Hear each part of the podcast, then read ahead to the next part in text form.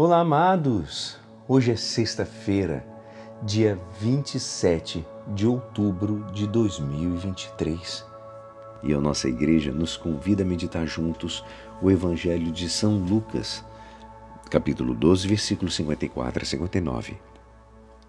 Naquele tempo, Jesus dizia às multidões: Quando vedes uma nuvem vinda do ocidente, logo dizeis que vem chuva. E assim acontece. Quando sentis soprar o vento do sul, logo dizeis que vai fazer calor. E assim acontece. Hipócritas, vós sabeis interpretar o aspecto da terra e do céu. Como é que não sabeis interpretar o tempo presente? Por que não julgais por vós mesmos o que é justo?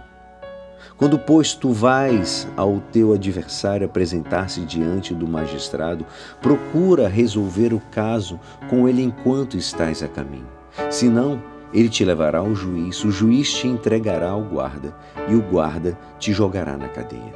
Eu te digo: daí tu não sairás, enquanto não pagares o último centavo. Esta é a palavra da salvação.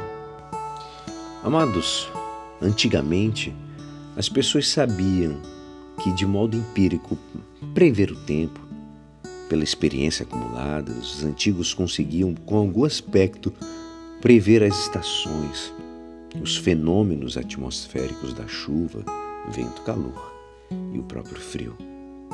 Hoje em dia, nós conseguimos prever o tempo com muito mais acerto por causa da ciência e dos instrumentos meteorológicos. Além disso, a ciência nos permite descobrir com precisão impressionante os movimentos dos astros por espaços infinitos e também os movimentos do infinitamente minúsculo dos átomos e dos seus elementos. Infelizmente, o mesmo conhecimento não se dá em relação ao tempo que Deus dá ao ser humano. Nós conseguimos conhecer os sinais meteorológicos com uma precisão cada vez mais impressionante, mas não somos capazes de detectar os sinais da presença e da ação de Deus no nosso tempo. O ser humano visitou a Lua, já está mandando sondas para Marte, quer visitar tantos outros lugares, mas o próprio ser humano não conhece ainda o seu próprio coração. E lá dentro do nosso coração está a chama do Espírito Santo, o próprio Deus. Como cristãos, nós deveríamos ser especialistas em saber descobrir o sinal da ação de Deus e da sua vontade, com uma precisão maior do que o cientista conhece os ritmos das mudanças das coisas.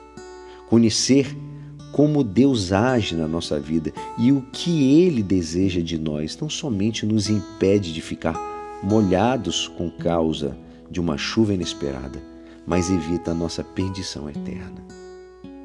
Se é útil saber prever o clima, muito mais determinante para o nosso destino eterno é conhecer os sinais de Deus para a nossa vida. E é assim, esperançoso que esta palavra poderá te ajudar no dia de hoje que me despeço. Meu nome é Alisson Castro e até amanhã. Amém.